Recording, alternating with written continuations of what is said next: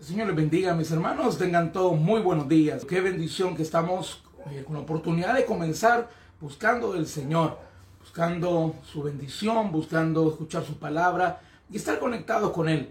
Sean bienvenidos a nuestro culto Amaneciendo con Dios.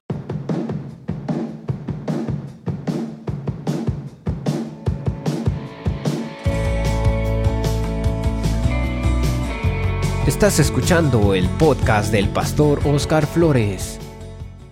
Bueno hermanos, vamos a meditar esta mañana en la bendita palabra de nuestro Dios. Quiero invitarlo que me acompañe al libro del profeta Sofonías. Vamos a meditar en la palabra del Señor y vamos a buscar el libro del profeta Sofonías. En este mes de mayo estamos teniendo mensajes para la familia, mensajes enfocados, hermanos, en fortalecer la familia, en reflexionar en cómo estamos viviendo nuestra relación familiar para poder hacer los cambios necesarios para mejorar, para poder mejorar. No es solamente para reconocer, sino para mejorar. Porque de nada sirve, hermanos, reconocer nuestro error si no tenemos el propósito de cambio. De nada sirve reconocer el error si no hacemos nada por cambiar lo que hay que mejorar en nuestro hogar. Por eso está este mes de mayo, en los Amaneciendo con Dios, tendremos temas enfocados en la familia. Y el día de hoy, hermanos, el mensaje lo hemos titulado ¿En qué estamos fallando como familia? ¿En qué estamos fallando como familia? Y quiero invitarlo al libro del profeta Sofonías, capítulo 3, versículos 1 y 2 libro del profeta Sofonías, capítulo 3, versículos 1 y 2. Y cuando lo tenga, le invito a que me acompañe en la lectura. Lo vamos a leer en el nombre del Padre, del Hijo y del Espíritu Santo. Amén. Dice la bendita palabra del Señor. Ay de la ciudad rebelde y contaminada y opresora. No escuchó la voz, ni recibió la corrección. No confió en Jehová y no se acercó a su Dios. Vamos a leer nuevamente. Dice, ay de la ciudad rebelde y contaminada y opresora. No escuchó la voz, ni recibió la corrección, no confió en Jehová y no se acercó a su Dios. Que el Señor añada bendición a su preciosa palabra. El Señor está hablando en este texto, hermanos, a los habitantes de la ciudad santa de Jerusalén. Está hablando directamente, hermanos, a aquellos judíos que habitaban en la ciudad donde estaba el templo del Señor donde era el centro, la cuna de la religión judía, de la espiritualidad de la religión judía a los habitantes de Jerusalén. Pero el Señor les hace un reclamo a través del profeta Sofonías y les dice que ellos se habían convertido en una ciudad que tenía tres características. Se habían convertido en una ciudad que era rebelde, contaminada y opresora. Oiga bien hermanos, se habían vuelto una ciudad rebelde, contaminada y opresora. Esas tres cosas, hermanos, también pueden estar presentes en nuestra familia. Esas tres cosas también posiblemente están en nuestros hogares, en nuestras familias el día de hoy. Quizás esas tres cosas pueden caracterizar o pueden describir a lo que está ocurriendo, a la manera como vivimos en nuestras familias, que nos llamamos cristianos, pero que lastimosamente muchas veces por las malas decisiones que tomamos, porque no dejamos que el Señor verdaderamente transforme nuestro corazón. Nos convertimos en una familia cristiana donde hay rebeldía, donde hay contaminación y donde hay opresión. Si vemos cada una de esas palabras, según el diccionario, nos dice que la rebeldía es el comportamiento humano caracterizado por la resistencia o desafío a la autoridad. La rebeldía es el comportamiento humano caracterizado por, oiga bien, por la resistencia o desafío a la autoridad. Y podemos ver que muchas familias eso es una realidad. Personas, hijos e hijas, jóvenes, señoritas, que están rebeldes contra sus padres, que se están oponiendo a la autoridad de sus padres, que no quieren obedecer como manda la palabra del Señor a sus padres, sino que su corazón está lleno de rebeldía. Igualmente podemos encontrar contaminación en nuestras casas Dice el diccionario que contaminación es transmitir una cosa, sustancias capaces de envenenar a otra. Oiga bien, es cuando algo transmite una sustancia que es capaz de envenenar a otra. Dice, y no solamente físicamente, sino también emocional o sentimentalmente. Y eso es una realidad de muchas familias, hermanos. En nuestra familia puede haber contaminación. Estamos contaminando a nuestros hijos, contaminando a nuestra familia de nuestra amargura. Recuerda, hermanos, que si algo es contagioso es la amargura, el desánimo. Muchas veces nosotros contagiamos a nuestros hijos de nuestra amargura contra nuestro, contra nuestro cónyuge, contra el esposo, contra la esposa. Y queremos que nuestros hijos, así como a mí me, me enoja, me molesta, eh, quizás tengo un enojo, tengo resentimiento contra mi esposo o mi esposa, yo trato de transmitírselos a mis hijos también, contaminando su corazón.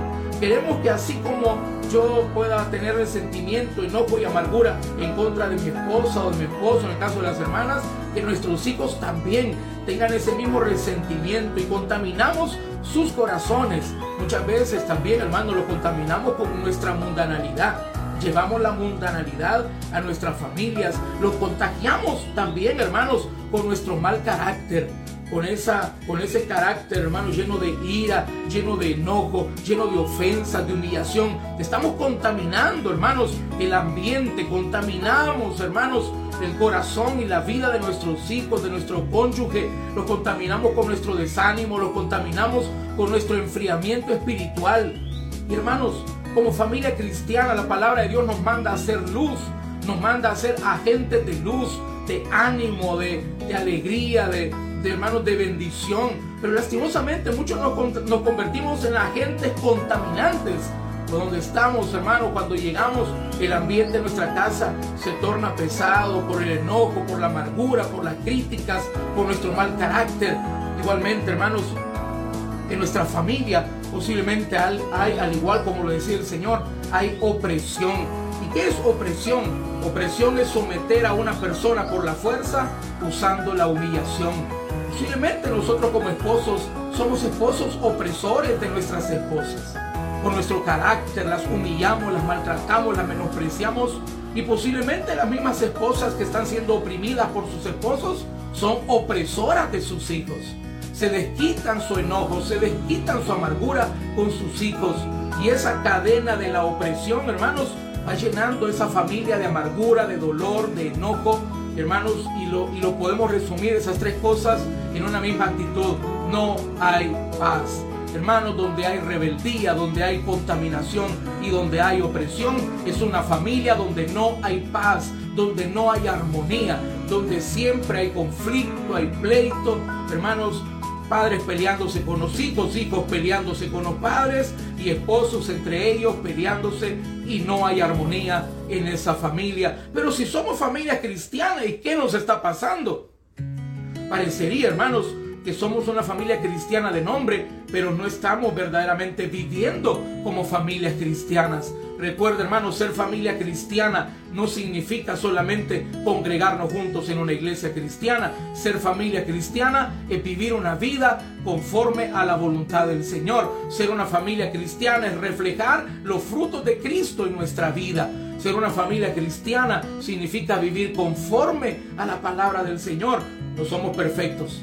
Siempre vamos a cometer errores, siempre vamos a fallar de una u otra manera. Familias cristianas perfectas no hay, pero sí familias en proceso de restauración, queriendo ser mejores un poquito cada día, mejorando lo que nos corresponde mejorar. Pero hermanos, si, vemos esas tres palabras, rebeldía, contaminación y opresión, nos damos cuenta que son cosas que las encontramos en nuestras familias. ¿Y qué ha pasado? ¿Cómo hemos llegado a vivir así. ¿Qué ha pasado en nuestra familia? En el versículo 2, hermanos, del Sofonías capítulo 3, versículo 2, encontramos cuatro causas. Cuatro causas que las vamos a ver rapidito en esta mañana, por las cuales, hermanos, estamos fallando como familia. ¿Qué es lo que está pasando en nuestra familia? Que nos han llegado estas tres, estas tres cosas que hemos visto en esta mañana. ¿Qué está pasando? Dice la palabra en versículo 2. Número 1, no escuchó la voz. Número 2, no recibió la corrección. Número 3, no confió en Jehová. Y número 4, no se acercó a su Dios. vamos a ver cada una de ellas, hermanos, para verlas en detalle, cada una de ellas en esta mañana. ¿En qué estoy fallando en mi familia? Número uno, estamos fallando en no querer escuchar la voz de Dios. Estamos fallando en no querer escuchar la voz de Dios. Hermanos queridos, si no escuchamos la voz de Dios, la voz es de quién estamos escuchando. Si usted y yo no estamos oyendo la voz de Dios, estamos oyendo la voz de alguien más. Eso es un hecho, es una realidad. Hermanos, si yo no estoy siendo guiado por la voz del Señor, hay alguien más que va guiando mi vida y por supuesto mi familia. Y si no es Dios quien va guiando mi familia, seguramente estoy llevando a mi familia por el camino equivocado. Estoy llevando a mi familia por el camino que puede traer dolor, amargura y pérdidas a mi familia. Muchas veces quizás estamos escuchando la voz de nuestra propia soberbia la voz de nuestra soberbia que nos, que nos hace creer que aunque hagamos lo malo nos va a ir bien. Y lo cual es una mentira, es una mentira diabólica. Hermanos queridos, dice la palabra del Señor que todo lo que el hombre siembra, eso mismo va a cosechar. Pero muchas veces nuestra soberbia nos hace creer que aunque yo haga lo malo me tiene que ir bien. Y no es así, hermanos. Tenemos que saber, queridos hermanos, que cuando yo desecho la voz de Dios, cuando Él me va guiando y me dice, este es el camino, esta es la decisión que tienes que tomar, pero muchas veces yo me dejo llevar por mi soberbia y pienso que yo tengo un camino mejor que el que el Señor me está señalando y no es así, hermano. El camino que lleva la bendición solamente es uno, es el camino de Dios. Hay otros caminos que te pueden llevar a la prosperidad. Hay otros caminos, hermano, que te pueden llevar a la diversión, a la tranquilidad aparente, económica. Pero hermano, la bendición está por sobre todo ello. Y solamente hay un camino que puede llevar a tu familia la bendición. Y ese camino es Jesucristo. Muchas veces, hermanos, escuchamos la voz de aquellos amigos, de aquellos familiares o de aquellas personas que nos aplauden, que nos avalan nuestras malas decisiones, que nos hacen creer que lo que estamos haciendo está bien, porque todos lo hacen porque es lo más normal. Pero recuerda, hermano, nosotros como familia cristiana ya no vivimos conforme a lo que todos hacen. Nosotros vivimos conforme a lo que nos dice el Señor, a su voluntad. Ya no se trata, hermanos, de vivir como todos viven. Ser familia cristiana no es vivir como todos viven. Ser familia cristiana es vivir diferente a como todos viven. Tenemos nosotros que entender, hermano, que muchas veces nos gusta escuchar, porque es normal, hermano, pero que sea normal eso no significa que esté bien. Es normal que a todos nos guste escuchar lo que nos gusta, lo que nos conviene, lo que nos aprueba aún nuestras malas decisiones. Pero el problema es que vivir así nos lleva al fracaso. Eso, hermanos, está afectando nuestra familia, que no estamos escuchando la voz de Dios. El Señor nos habla y no tomamos su palabra. El Señor nos dice que tenemos que perdonar y no queremos perdonar. El Señor nos dice que tenemos que disciplinar a nuestros hijos y no lo queremos hacer. Pensamos que darles una vida de libertinaje es amarlos. Pensamos, hermano, que como yo no estoy en casa, y pobrecito mi hijo, pobrecita mi hija, no le puedo casi dedicar tiempo, le voy a dar todos los permisos que ella quiera o todos los permisos que él quiera, que vaya donde le da la gana, que disfrute porque yo no puedo estar con él. Querido hermano, no confundas amor con libertinaje. No, no trates, querido hermano, de compensar. No, no se trata de compensar. Se trata, hermanos, de tratar de hacer lo mejor conforme a la palabra de Dios. Compensar es, bueno, como no puedo estar contigo, te compenso dándote el permiso que salgas donde tú quieras, que vayas donde te da la gana. No, mi hermano, estamos destruyendo a nuestros hijos. Escuchemos la voz de Dios. Tenemos que escuchar la voz del Señor y no de nuestra soberbia o de aquellas personas que nos dicen que está bien lo que estamos haciendo, aunque estemos equivocados. Tenemos que saber lo que dice Proverbio capítulo 27 y versículo 6. Proverbio 27, versículo 6 dice la palabra, fieles son las heridas del que ama, pero importunos los besos del que aborrece. Oiga bien, fieles son las heridas del que ama, pero importunos los besos del que aborrece. Posiblemente tú estás prefiriendo los besos del que te aborrece, las palabras de aquel que te aprueba todo, que te dice que todo lo que haces está bien, de tus amigos, compañeros de trabajo, que te dicen que te van guiando por el camino que a ellos les parece mejor. Pero hermano querido, esas personas están siendo utilizadas por alguien que te aborrece. Óyelo bien, esos amigos, esas amigas, esas personas que te van guiando por el camino de la mundanalidad, esas, personas que te van guiando y te van diciendo que las malas decisiones que estás tomando en tu familia están bien, están siendo guiadas por alguien que te aborrece. ¿Y quién es el que te aborrece? El enemigo, Satanás. Por eso, hermanos, que aunque muchas veces no nos guste lo que Dios nos va a decir, tenemos que entender que son fieles las heridas del que ama. Muchas veces la palabra del Señor va a herir nuestro corazón porque nos hará entender que lo que estamos haciendo está mal, pero es preferible ser heridos en nuestro corazón por alguien que nos ama tanto como Cristo que ser destruidos por medio de los besos del que nos aborrece. Escuchemos la voz de Dios, hermanos. Escuchemos la voz de Dios. Busquemos la voluntad de Dios. Tomemos en cuenta el consejo del Señor. Y número dos, dice la palabra, vea conmigo, ¿en qué estamos fallando? Estamos fallando en aceptar la corrección. Dice la palabra, Sofonías capítulo 3, versículo 2, la segunda parte del versículo dice, no escuchó la voz ni recibió la corrección. No escuchó la voz y no recibió la corrección. Tenemos que entender, queridos hermanos, algo muy importante. Tenemos que entender que la corrección viene cuando estamos haciendo algo mal. Dios no te va a corregir cuando estás haciendo algo bueno. Hermano, la corrección viene a nuestra vida cuando estamos fallando en algo, cuando vamos caminando por el camino correcto. Hermano, si un policía o la autoridad te para posiblemente en el camino, es porque seguramente vamos haciendo algo que hay que corregir. Quizás vamos sin el cinturón puesto, posiblemente vamos con las luces apagadas o posiblemente vamos en sentido contrario.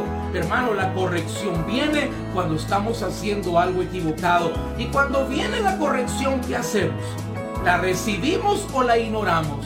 ¿Por qué estamos como estamos como familia? Porque el Señor nos corrige y en lugar de corregirnos, hacemos dos cosas. O ignoramos la corrección o nos justificamos. ¿Y cómo nos justificamos? Poniendo excusas.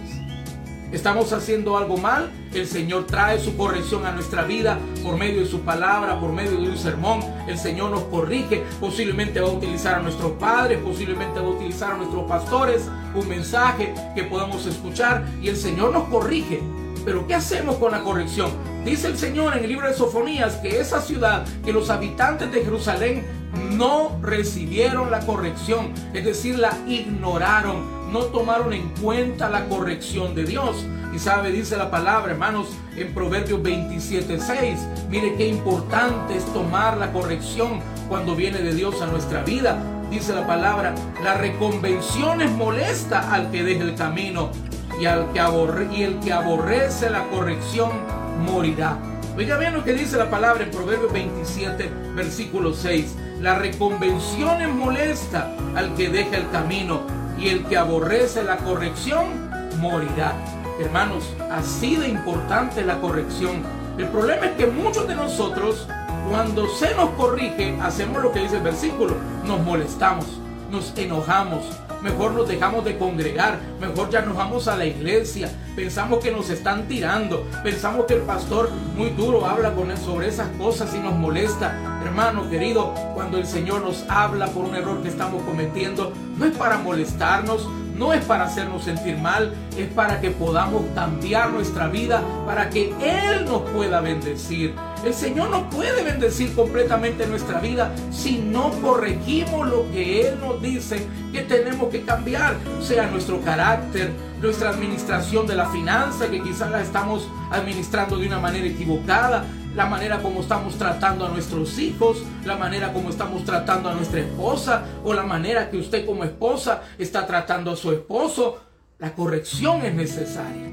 Pero ¿qué está haciendo usted con la corrección? ¿Está tomando la corrección? ¿Está revisando su vida? Dice la palabra, escudriñemos nuestros caminos y volvámonos al Señor. ¿Está escudriñando usted su camino? ¿Se está preguntando cómo me estoy comportando yo? O simplemente estoy poniendo excusa. No es que yo soy así de enojado, pero es que ellos cómo se comportan. Es que si tú no me contestaras así, es que si tú no me dijeras eso, yo no te hubiera gritado de esa manera. No es que si estos hipotes hicieran caso, yo no los tratara de esta manera. Siempre, perdón, siempre queremos, hermanos, justificar, trasladar, hermano, nuestro error a otro. Siempre queremos cargar con nuestro error en otro, que el culpable sea otro menos yo. Y además no se trata de buscar culpables, hermano. Para resolver un problema no se trata de buscar culpables, se trata de encontrar soluciones. Y una de las soluciones más grandes para los problemas de nuestra familia es reconocer lo que yo tengo que cambiar. hermano, porque lo único que usted puede cambiar en su familia es lo que usted puede cambiar. Lo que usted puede cambiar. Lo que usted puede hacer. Yo no puedo cambiar a mi esposo, eso, esa es labor del Espíritu Santo. Yo no puedo cambiar a mis hijos, esa es labor del Espíritu Santo.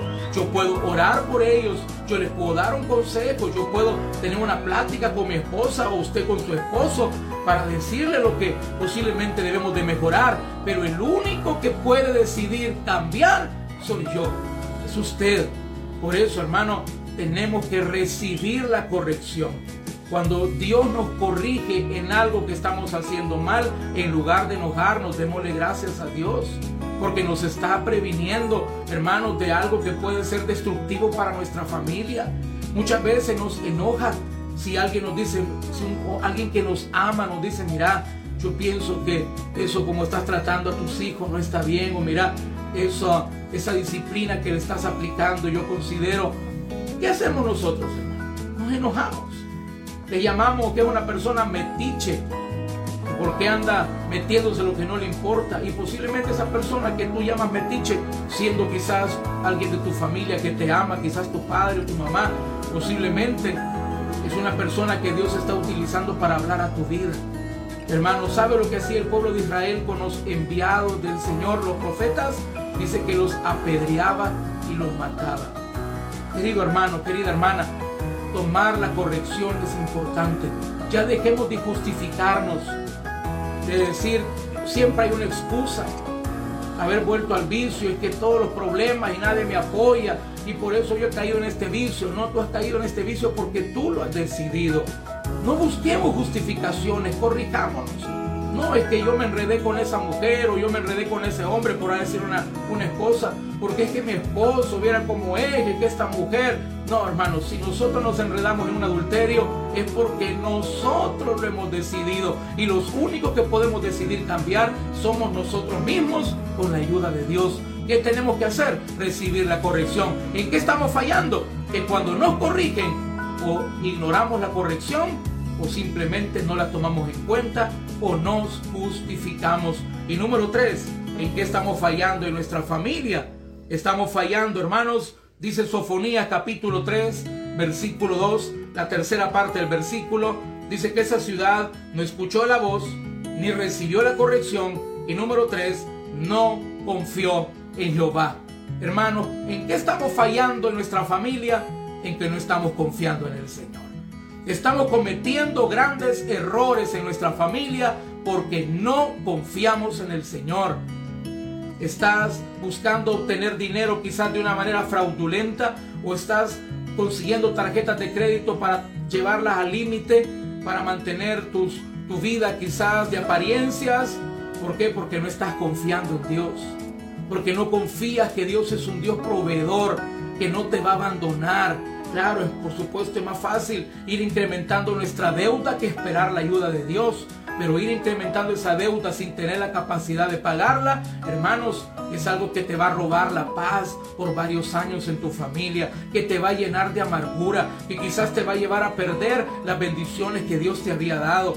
Hermanos, hay que aprender a confiar en Dios aprender a depender de Él, aprender a confiar que Él es un Dios proveedor, que Él ha prometido que nada nos faltará, que Él ha prometido que si nosotros le buscamos, hermanos, Él nos va a proveer, que si le buscamos primeramente como una prioridad en nuestra vida, Él traerá por añadidura todo lo que en nuestra vida nos falte. Pero muchos de nosotros, hermanos, preferimos confiar posiblemente en el trabajo, en el negocio, en el pariente, en el amigo, y, y nos apartamos de Dios.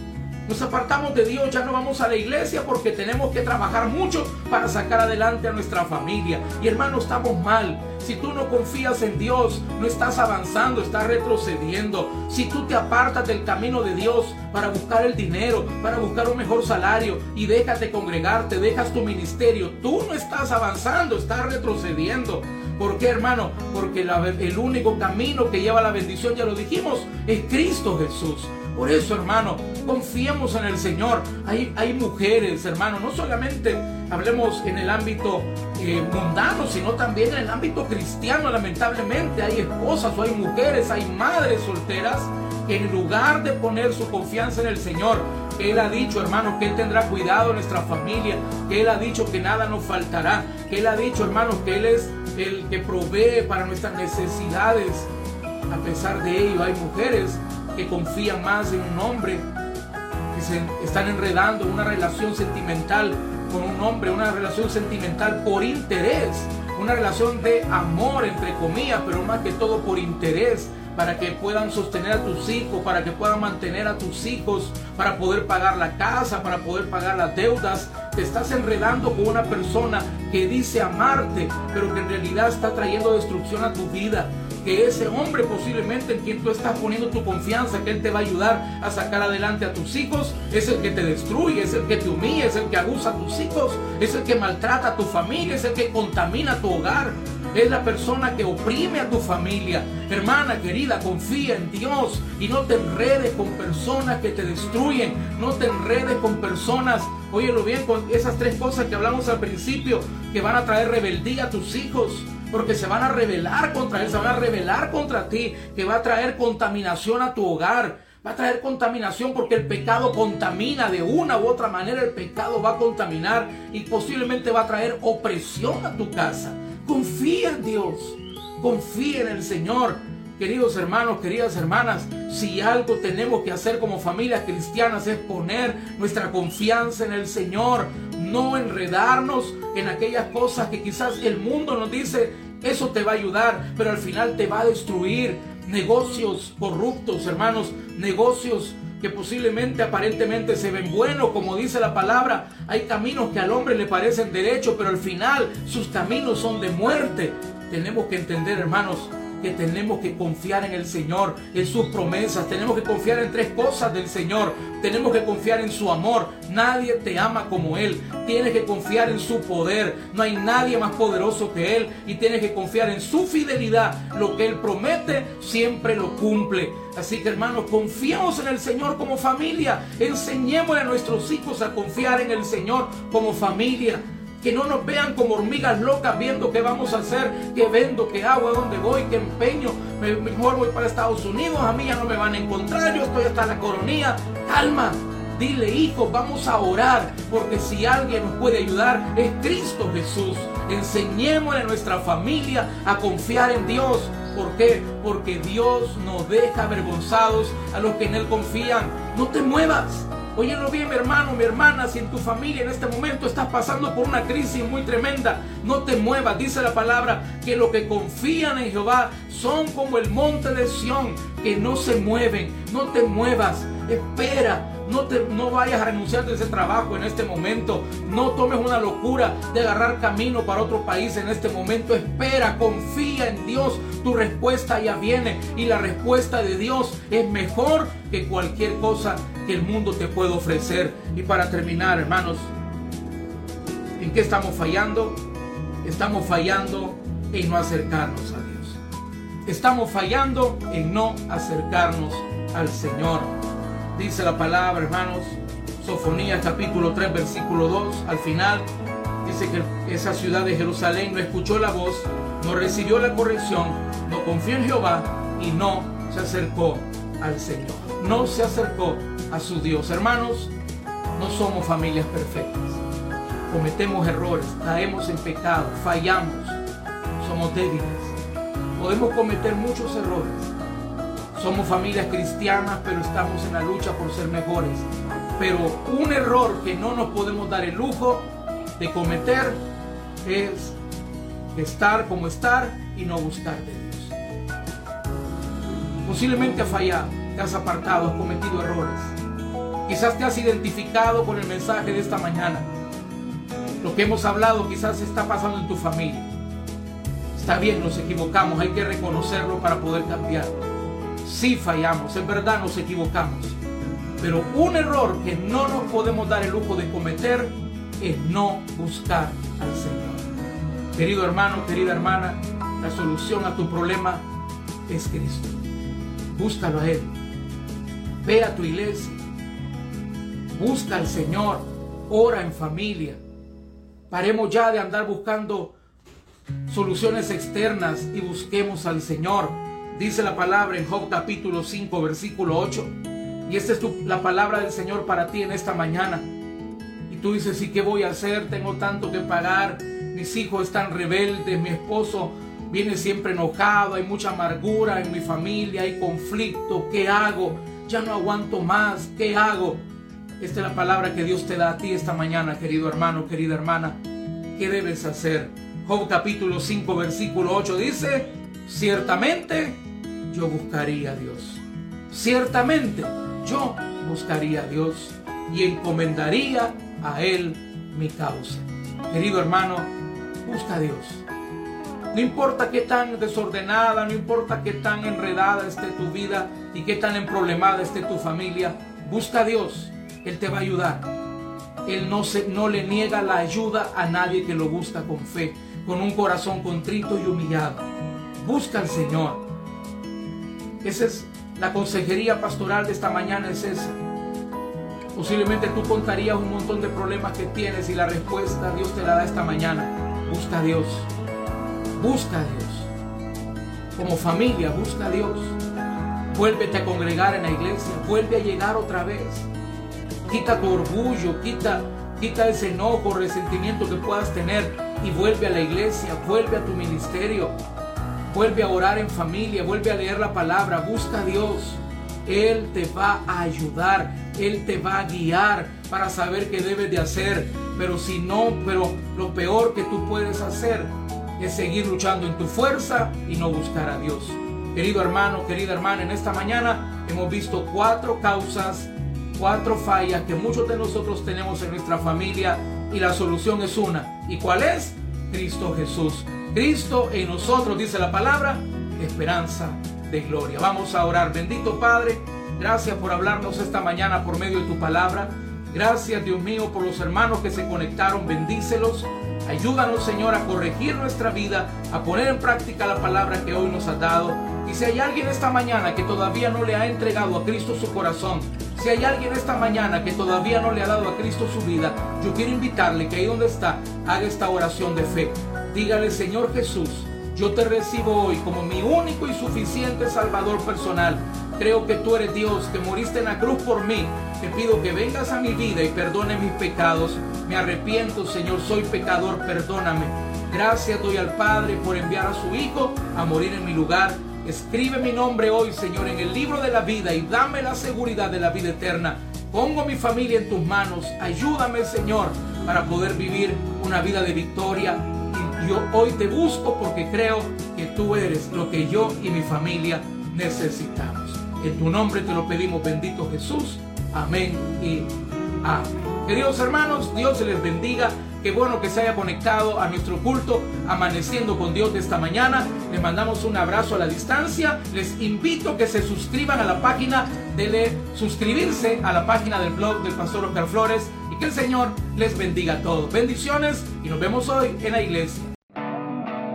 Escuchaste el podcast del pastor Oscar Flores. Si el mensaje te gustó, puedes darle me gusta y compartirlo en todas tus redes sociales. Además, puedes darle clic al botón de seguir para que no te pierdas el siguiente mensaje del podcast del pastor Oscar Flores.